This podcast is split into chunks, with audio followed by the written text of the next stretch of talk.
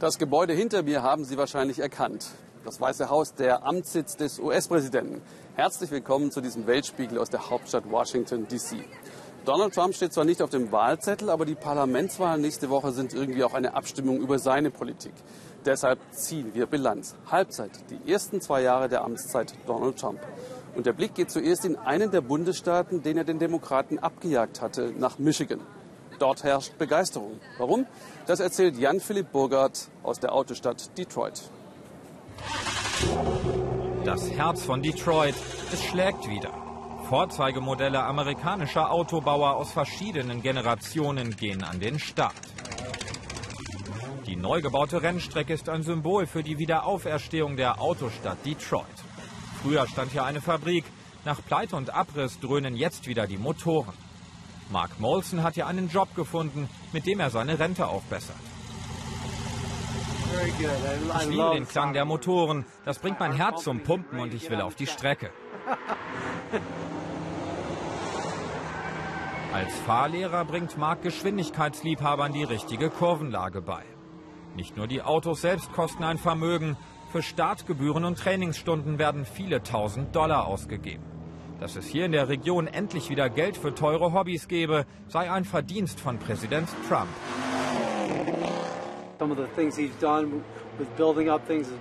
Einige Dinge, die er getan hat, bescheren mir jetzt Arbeit. Ich verdiene Geld mit meinem Job als Fahrlehrer. All dieser Wiederaufbau hier ist ein Zeichen dafür, dass die Wirtschaft wieder läuft und auch Detroit wieder auf dem richtigen Weg ist.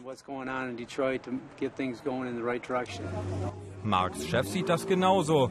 Brad Olszewski hat viele Millionen in die Rennstrecke investiert und wird bei den Kongresswahlen für die Republikaner stimmen, weil sie gut fürs Geschäft seien. Trump, uh, Trump hat einen phänomenalen Job gemacht. Er hat seine Wahlkampfversprechen eingelöst. Ich unterstütze nicht unbedingt seine verrückte Art, aber seine Politik hat der Geschäftswelt gut getan.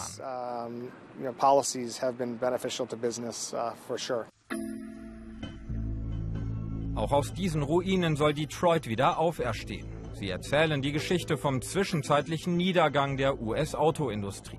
Einst wurden hier Luxusautos der Marke Packard gebaut, die heute fast vergessen ist. Mit seinem Versprechen, Amerika wieder großartig zu machen, konnte Trump hier punkten. Als erster Republikaner seit 28 Jahren siegte er bei der Präsidentschaftswahl im Bundesstaat Michigan. Auch Matt Seeley hat ihn gewählt. Seine Firma hätte in der Wirtschafts- und Finanzkrise 2009 beinahe dicht gemacht. Jetzt geht es wieder bergauf. Ich fühle mich großartig. Vor einiger Zeit hatte ich noch das Problem, keine Aufträge zu haben. Jetzt habe ich das Problem, keine Angestellten zu finden. Die Arbeitslosigkeit im Land ist so niedrig, dass es schwierig ist, Arbeiter zu finden. Das Unternehmen produziert Sonderanfertigungen aus Stahl.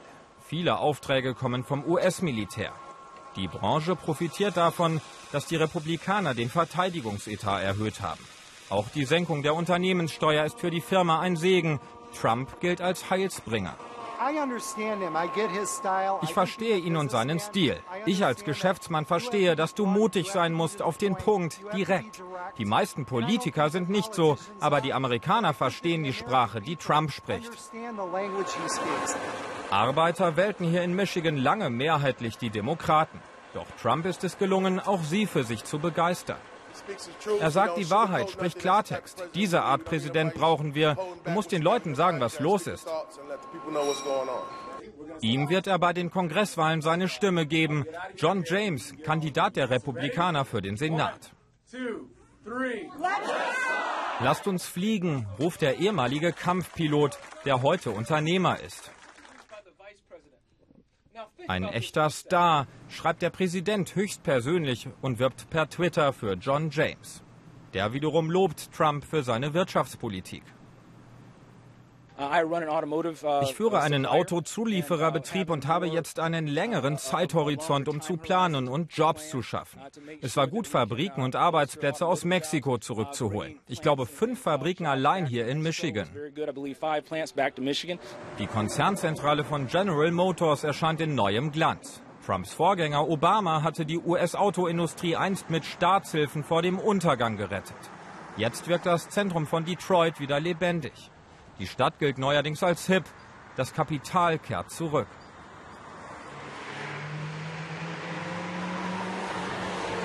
Am Rande der Rennstrecke verwaltet Mark die Garage eines Kunden. Die Autos stehen hier nicht nur für das nächste Rennen bereit, sie können per Lift in den Loungebereich gehoben werden. Wow. Quite a place. He's got an office up here so people Dekoration für Superreiche. Wenn Leute mehr Geld machen, landet das auch bei uns anderen. So wird es für alle besser. Glaubt Mark, dass auch Trump das Zeug zu einem guten Rennfahrer hätte? Ich denke ja. Er ist ziemlich aggressiv und würde sich mit ein wenig Hilfe bestimmt gut auf der Strecke machen. Die amerikanische Wirtschaft brummt. Bei den Kongresswahlen ein Startvorteil für Trump und seine Republikaner. Was hat Trump denn konkret unternommen, um die US-Wirtschaft anzukurbeln und mit welchen Folgen? Dazu Kerstin Klein auf einen Blick. Ende 2017 verabschiedet der US-Kongress Trumps radikale Steuerreform. Die Einkommenssteuer runter, die Unternehmenssteuer nur noch bei 21 Prozent. Außerdem lockert Trump den Umweltschutz, wovon vor allem die Energiebranche profitiert. Und er verordnet Deregulierung, was unter anderem Börse und Banken erfreut. Der Effekt? Die amerikanische Wirtschaft wächst. Die Notenbank Fed sagt für dieses Jahr ein Wachstum von 3,1 Prozent voraus. Immer mehr US-Amerikaner finden einen Job. Die Arbeitslosenquote liegt bei 3,7 Prozent, so niedrig wie seit fast 50 Jahren nicht mehr. Doch der Boom hat eine Kehrseite. Die Staatsverschuldung steigt. Nach IWF-Schätzung in den kommenden fünf Jahren auf 117 Prozent des Bruttoinlandsprodukts, gegen den Trend praktisch aller anderen Industrienationen. Nur 50 Meter entfernt vom Weißen Haus stehe ich jetzt hier mit Stefan Niemann, unserem Studioleiter in Washington. Stefan, die Wirtschaft brummt. Wie viel Anteil hat Trump daran?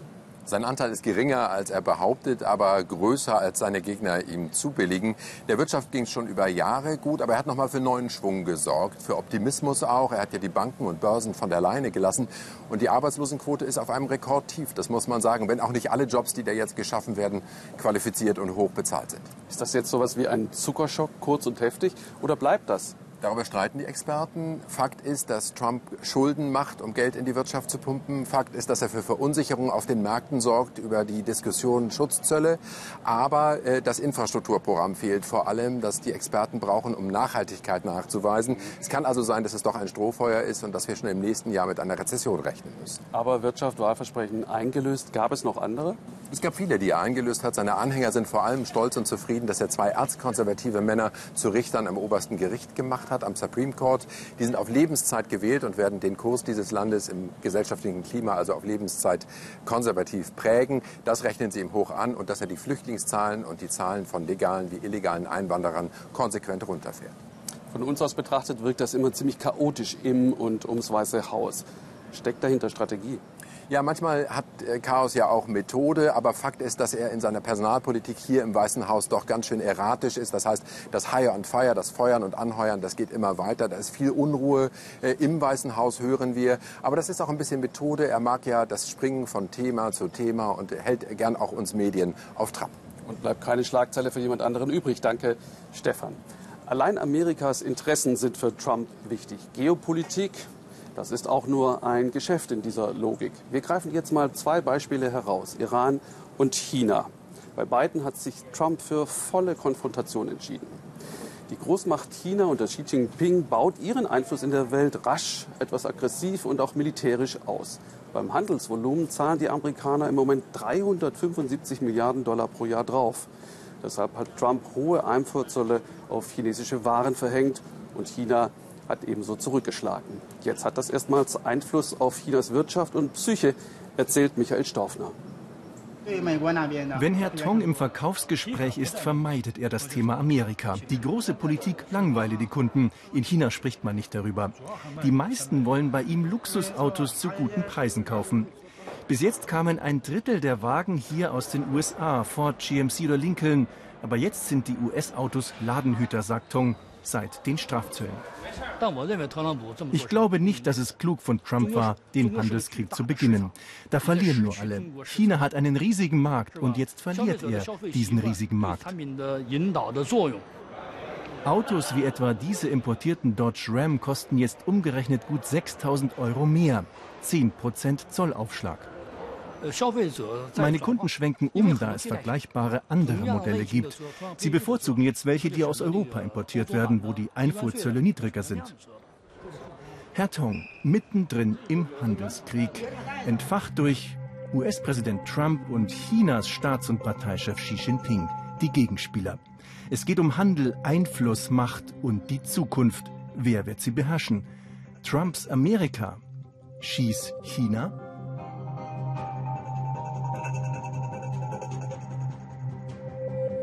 China, China, China. In China musste man sich lange viel vom US-Präsidenten anhören. Im Wahlkampf vor zwei Jahren, jetzt im Amt. Die Rhetorik unfreundlich. Wir wurden von China abgezockt. We've been ripped off by China. Chinas Führung reagiert mit Gegenmaßnahmen, bestraft Trumps Politik mit eigenen Zöllen. Die Kommunisten sprechen von der Verteidigung des Freihandels. Einknicken vor dem US-Präsidenten will Xi nicht. Er will China stark machen, bis 2025 in Schlüsseltechnologien führen, mit allen Mitteln. In einer in China vielbeachteten Rede griff US-Vizepräsident Pence Peking vor vier Wochen frontal an, erklärte dem Land, wie manche schon sagen, den Kalten Krieg. In Peking ist die gesamte Regierung beteiligt. Peking setzt politische, wirtschaftliche und militärische Mittel ein und Propaganda, um in den USA den Einfluss auszubauen und die eigenen Interessen zu verfolgen. Die Chinesin Ya Jun hat in Peking eine PR-Agentur gegründet.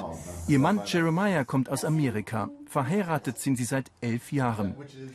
Im Alltag hat sich seit dem Beginn des Handelskriegs für sie nichts geändert. Einzig, im Supermarkt sind Äpfel, die früher aus den USA kamen, jetzt aus Kanada wegen der Zölle. Aber der angeheizte Konflikt zwischen ihren Heimatländern beunruhigt beide gleichermaßen.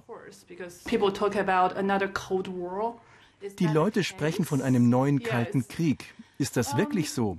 Das macht mir Sorgen, denn wenn der Topführer der USA etwas so Starkes sagt, dann denke ich, muss da etwas dran sein.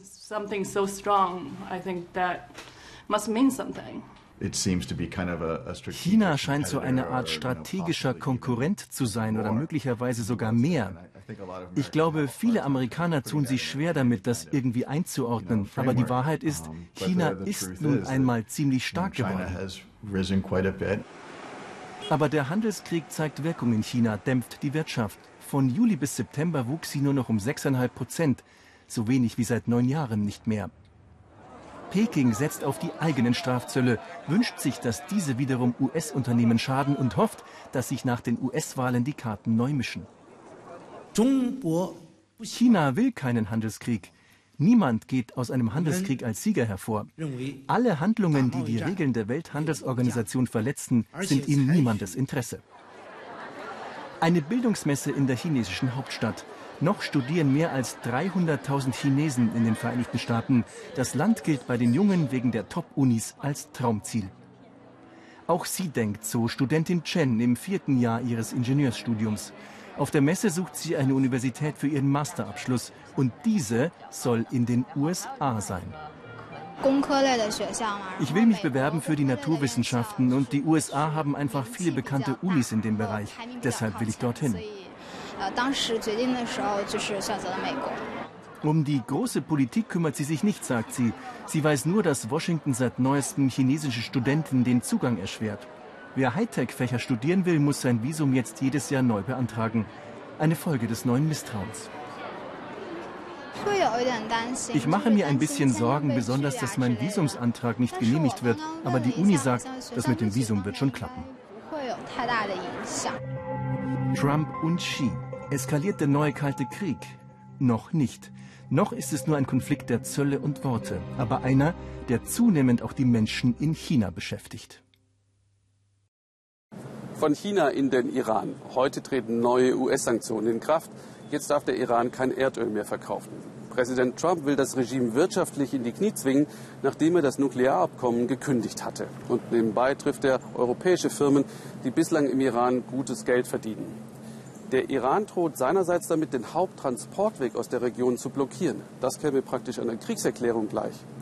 Die Straße von Hormuz. An dieser Stelle ist der Persische Golf nur 37 Kilometer breit und die Insel Hormuz mittendrin. Nathalie Amiri war dort. Balol Mohammadi hat ein wenig Verspätung. Er muss sich jetzt beeilen für einen guten Fang. Die anderen Fischer sind schon längst auf See. Wenn er nichts mehr fängt, kann er nichts verkaufen. Und zu essen gibt es dann auch nichts. Fisch und Garnelen sind das einzige Einkommen. Alle in seiner Familie leben davon. Wir fahren jeden Morgen raus, egal welches Wetter. Manchmal fangen wir 10 Kilo oder 100 Kilo oder überhaupt nichts. Was immer uns Gott eben gibt. Es ist nicht leicht im Moment. Vor den Sanktionen war alles besser, günstiger. Und jetzt könnte es noch viel schlimmer kommen. Die iranische Revolutionsgarde droht, die Meerenge vor ihrer Haustür zu schließen. Sollte sich der Konflikt zwischen den USA und dem Iran zuspitzen. Es wäre verheerend für die vielen Fischer hier, aber Sorgen lässt sich Ballol nicht anmerken. Wir haben keine Angst. Wir müssen unser Land schützen. Wir alle müssen im Notfall die Meerenge mit unserem Boot oder was immer wir auch zur Verfügung haben verteidigen. Wenn sie uns verpflichten, dann sind wir bereit. Wir sind Mitglied in der Freiwilligenmiliz. Entweder wir sterben oder wir bleiben am Leben. Das Wasser an der Küste von Hormuz ist ruhig heute. Gut ein Viertel der weltweiten Ölexporte werden durch diese schmale Meerenge transportiert. Hinzu kommen Güter, die für Kuwait, Irak, die Golfstaaten bestimmt sind. Sollten die Schiffe hier nicht mehr durchfahren können, wäre das eine Kampfansage an alle. Die Insel ist karg und wenig fruchtbar. Die Frauen verdienen sich ein paar Cent dazu, indem sie die aussortierten Fische trocknen. Durch das Atomabkommen gab es eine zusätzliche Verdienstmöglichkeit. Denn es kamen plötzlich viele Touristen in den Iran. Mandana ist Theaterschauspielerin aus Shiraz und hat ihr ganzes Erspartes auf der Insel investiert, erzählt sie mir.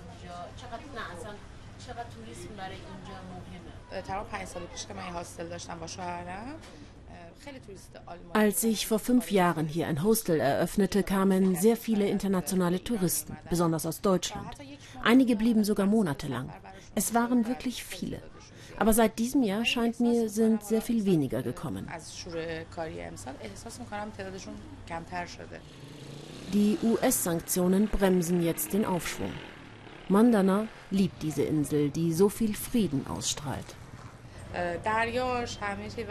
Die Menschen hier haben mich viel gelehrt, dass man mit wenig gut auskommt und dass das Leben gar nicht so schwer ist. Die Einheimischen hier haben ein ganz großes Herz. Ich glaube, der Grund dafür ist, dass die Frauen sehr geduldig sind. Sie wissen, dass ihr Mann, wenn er auf See geht, eventuell nie wiederkommt.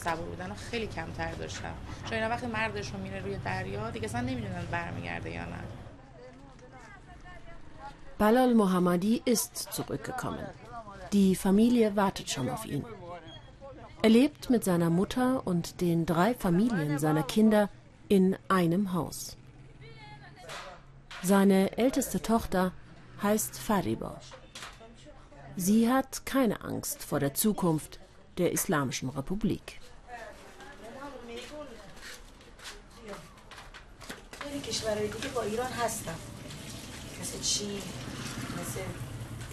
Es sind immer noch genügend Länder auf der Seite des Iran, wie China, Russland, Japan. Deutschland doch auch, oder? Iran regelt seine Probleme selbst. Dass Trump uns sanktioniert hat, ist nur zum Vorteil von Iran. Das ist auch das, was ihnen das Staatsfernsehen seit Monaten erzählt. Sie brauchen keine Angst zu haben, der Iran sei stark genug, auch diese Sanktionen zu überstehen. Wieder und wieder beteuert das Präsident Rouhani. Auch Balol ist überzeugt davon. Auch wenn der Preis dafür hoch sein könnte. Am nächsten Tag zeigt er uns seinen Lieblingsplatz auf der Insel. Noch ist es ruhig hier. Noch kann er musizieren. Zurück in Washington. Im Kapitol hinter mir sitzt das Parlament, der Kongress bestehend aus zwei Kammern. In beiden hat die Republikanische Partei die Mehrheit. Das macht das Regieren für Trump natürlich einfach. Bei den Wahlen am Dienstag könnte sich das ändern. Aber die Demokratische Partei scheint sich nur langsam zu erholen und neu aufzustellen. Im New Yorker Stadtteil Bronx hat eine junge Frau nun alle überrascht und links überholt. Christiane Meyer über eine Hoffnungsträgerin der Demokraten. Ganz New York sah zu bei diesem Überraschungssieg. Können Sie das in Worte fassen? Die 28-Jährige hatte mal eben einen altgedienten Konkurrenten des demokratischen Establishments abgeräumt. My name is Alexandria Ocasio-Cortez. Die demokratische Sozialistin, wie sie sich nennt, hat ihren Wahlkampf in der New Yorker Bronx von unten geführt. Mit wenig Geld und viel Unterstützung von der Basis. Wir haben an Türen geklopft, an die noch niemand geklopft hatte. Wir haben mit Leuten geredet, die nie gewählt haben. Und wir haben gehofft, dass sie jetzt vielleicht doch hingehen.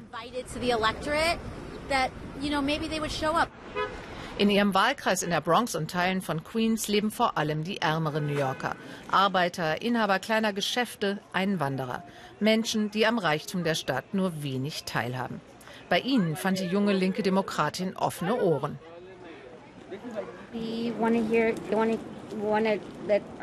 Wir wollen, dass unsere Stimme gehört wird. Als Latino-Frau und von einer Minderheit ist es sehr schwer. Wir freuen uns, wenn Frauen an der Spitze sind. Ocasio-Cortez kümmert sich nicht nur um ihren eigenen Wahlkampf, sie versucht vor allem, Frauen zu unterstützen. Im Sommer trat sie auch mit Cynthia Nixon auf, die Gouverneur Cuomo ablösen wollte. Das gelang zwar nicht, aber an der linken Ausrichtung lag es nicht, sagt Ocasio-Cortez. Im Gegenteil, der linke Flügel sei die Zukunft. Das ist unsere Stärke. Es war unsere progressive Linie, die uns hier zum Sieg geführt hat.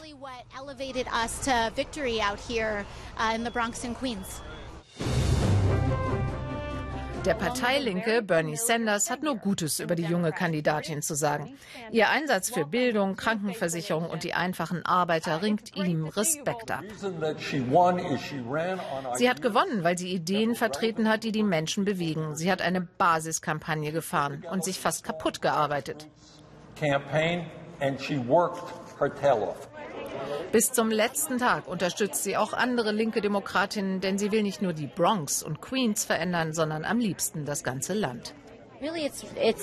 Es geht auch um bezahlbare Krankenversicherung, Bildung und Mieten, damit man bleiben kann, wo man ist.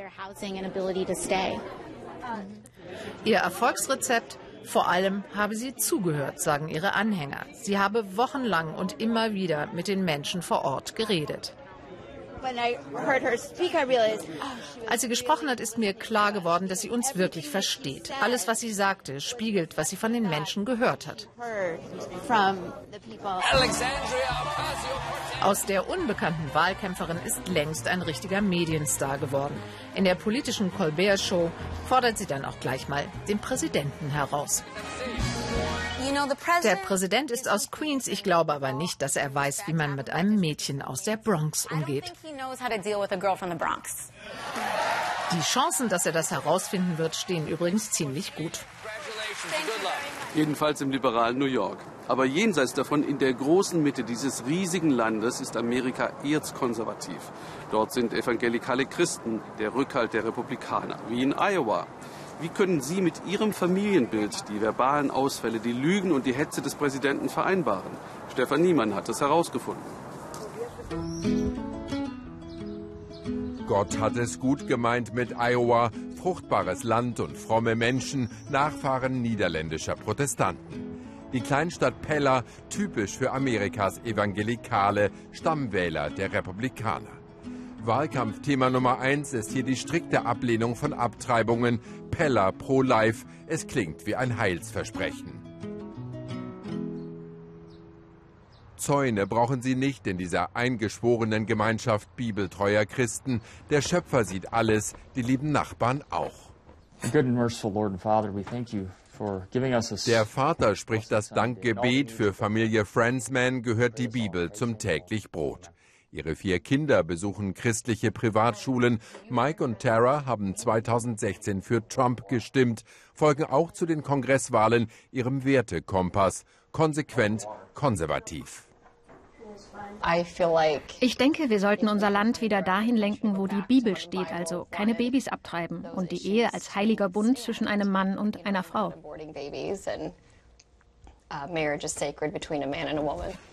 An Donald Trump scheiden sich die Geister. Die Friendsmans finden vor allem seine Abwehrhaltung gegenüber muslimischen Flüchtlingen moralisch verwerflich. We're, we're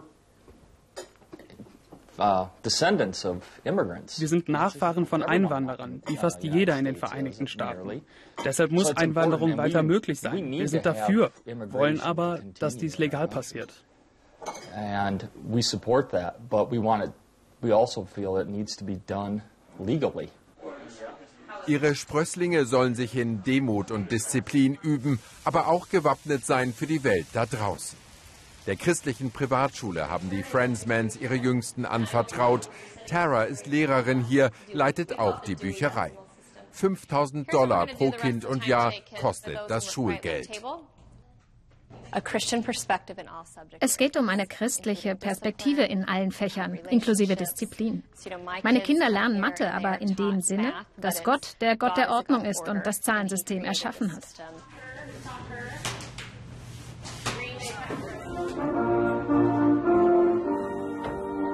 Hand aufs Herz zur Hymne, ein amerikanisches Ritual vor dem Footballmatch der Eagles der stolzen Schulmannschaft. Sogar Cheerleader hat die Pella Christian High School, eine Privatschule.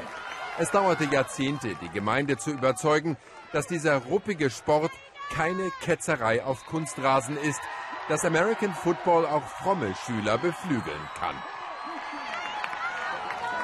Hellas junge Athleten werden professionell betreut. Der Coach stellt Körper und Charakter.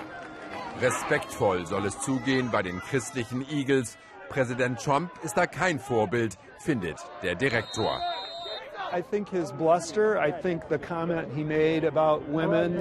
Ich denke an sein Wutgeheul, an seine abfälligen Bemerkungen über Frauen. Das war schwierig. Die Tatsache, dass er äußerst wohlhabend ist, aber dabei sehr arrogant, das kam hier nicht gut an.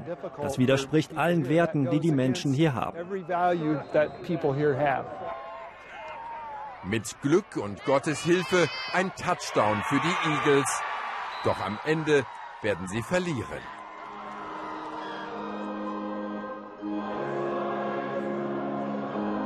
Sonntags fühlen sie sich dem Schöpfer noch näher in Pellas vielen Gotteshäusern. Zu einer besonders konservativen Gemeinde der evangelisch reformierten Kirchen gehören die Friendsmans, Frauen im Kirchenvorstand, für die Bibeltreuen unvorstellbar.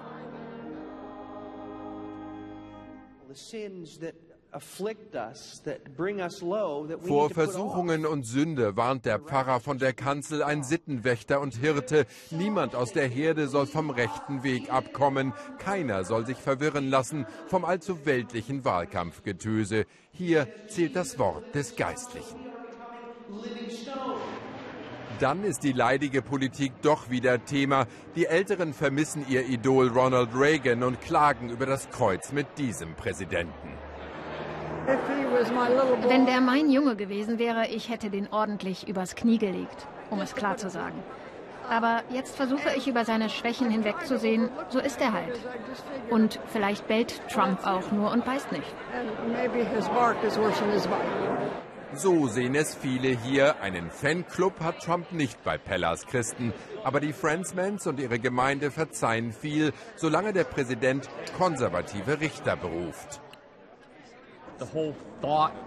Alles, was Amerika ausmacht, basiert auf unserem Glauben. Dass Menschen füreinander da sind, statt des ewigen Ich, Ich, Ich, das wir heute so häufig sehen. Me, me, me, self, self, self, which we see so much of today. Mögen Sie mit Trump hadern, die Stimmen der Nachfahren niederländischer Siedler sind seinen Republikanern sicher. Bei den Konservativen machen die meisten Christen Amerikas ihr Kreuz. Zu Beginn der Sendung haben wir über Trumps erfolgreiche Wirtschaft gesprochen. Aber seit einigen Tagen redet er nicht mehr über Erfolge, sondern appelliert an Gefühle und niedrige Instinkte.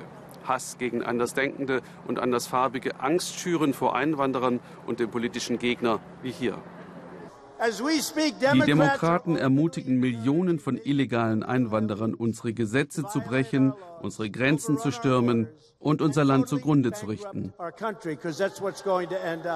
Stefan Niemann, Trump sagt, er hole nur die Wut heraus. Was ist, wenn die sich nicht mehr kontrollieren lässt? Naja, wenn Wut zu Hass wird und Hass in Gewalt umschlägt, dann besteht natürlich Anlass zur Sorge. Und zwar unabhängig davon, ob jetzt ein Trump-Anhänger sich durch seine Hasstiraden ermutigt fühlt zu fremdenfeindlich oder rassistisch motivierten Verbrechen oder ob sich Neonazis und Linksradikale buchstäblich an die Gurgel gehen. Es gibt schon mahnende Stimmen, die Amerika am Rand eines Bürgerkriegs sehen. Das allerdings halte ich für maßlos übertrieben. Wie groß ist denn die Chance, dass Trump mit diesem Verhalten punkten kann? Der Punkten bei seinen Anhängern tut er auf jeden Fall. Ob er die kleine Gruppe der noch Unentschlossenen gewinnen kann mit diesem angstgetriebenen Wahlkampf, ist schwerer zu sagen. Die entscheidende Frage aus meiner Sicht ist, ob es im demokratischen Lager vielleicht zu einer Art Gegenmobilisierung kommt, ob dort Menschen befremdet sind durch die Politik des Präsidenten und den Demokraten eine Rekordwahlbeteiligung bescheren. Danke, Stefan Niemann. Menschenverachtende Rhetorik, hartes Vorgehen. Illegale sind das Hauptwahlkampfthema von Trump in den letzten Tagen. Etwa 11 Millionen, manche schätzen doppelt so viele, leben im Land, viele seit langer Zeit und sie arbeiten hart. Nun kann schon eine einfache Polizeikontrolle zur Festnahme und Abschiebung führen, ohne dass der Rest der Familie vorher davon erfährt. Claudia Buckenmeier. Rose war so glücklich. Mit 14 hat sie die Liebe ihres Lebens gefunden. Zwei Kinder, ein Haus, Arbeit. Alles schien perfekt zu sein für die vier in Texas. Aber ihr Mann José stammt aus El Salvador und wurde ihnen eines Tages einfach entrissen. Okay, Rose, I need you to be strong. Rose sagte er, du musst jetzt stark sein. Sie haben mich letzte Nacht abgeschoben. Ich habe nicht damit gerechnet. José war als Jugendlicher illegal ins Land gekommen. Danach hat er sich nie etwas zu Schulden kommen lassen. Stolz zeigt Walter seiner Mutter direkt nach der Schule seine Noten. Rose hat es gerade so geschafft, ihren Sohn vom Schulbus abzuholen. Um die kleine Carmen haben sich die Nachbarn gekümmert. Ohne ihre Hilfe kann die ungewollt Alleinerziehende ihren Alltag nicht stemmen. Rose arbeitet in einem Kinderkrankenhaus. Ihr Mann war Handwerker. Das eigene Haus sollte den Kindern ein sicheres Heim bieten. Doch dann musste Carmen miterleben, wie sie ihren Vater verhafteten und verstummte erst einmal. Jetzt singt Carmen wieder. Ein kleines Wunder. Du bist so klug wie dein Vater. Rose lobt den Jungen. Sie will, dass sich die Kinder an ihren Vater erinnern und nicht an den Mann, der abgeschoben wurde. Er hatte geweint. Es waren Tränen auf dem Boden. Fünf Männer umringten ihn wie einen großen Verbrecher. Ich kam rein und fragte, was ist los? José sagte, es tut mir leid. Warum? Er zeigte mir seine Hände. Sie waren bereits in Ketten. Das war im März vor anderthalb Jahren. Seitdem lebt José in El Salvador, ein Land, das er mit 15 verlassen hat, mit dem ihn nichts mehr verbindet. Rose versucht, ihn so viel wie möglich am Alltag der Familie teilhaben zu lassen, übers Internet. 2011 war er schon mal in Abschiebehaft, kam aber wieder frei. Mit den Anwälten, die Josés Einbürgerung organisieren sollten, hatten sie viel Pech. Unter Obama war es anders. Er hatte eine bestimmte Art, etwas zu sagen. Die Bedeutung war gleich, aber es war nicht so verletzend. Dieser Präsident jetzt drückt sich so aus, als ob wir keine menschlichen Wesen wären. Wir sind in dieser Welt nichts wert.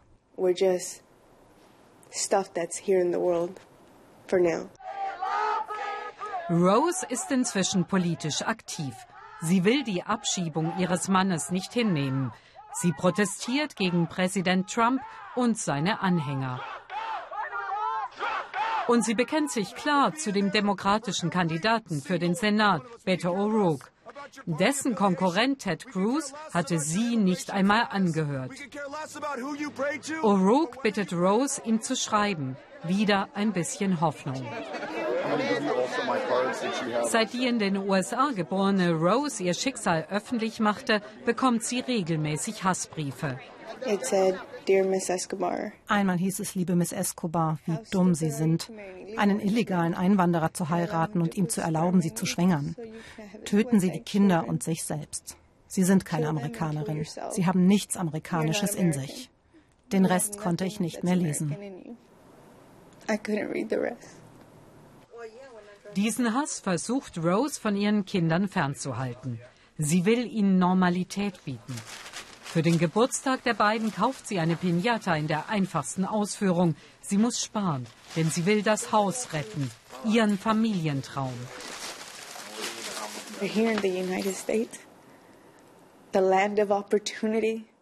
Wofür kommen Menschen in die USA? Das Land der Chancen, der amerikanische Traum. Den gibt es nicht mehr. Die Freiheitsstatue schüttelt wahrscheinlich ihren Kopf über das, was mit Amerika passiert. Es ist nicht mehr das Gleiche.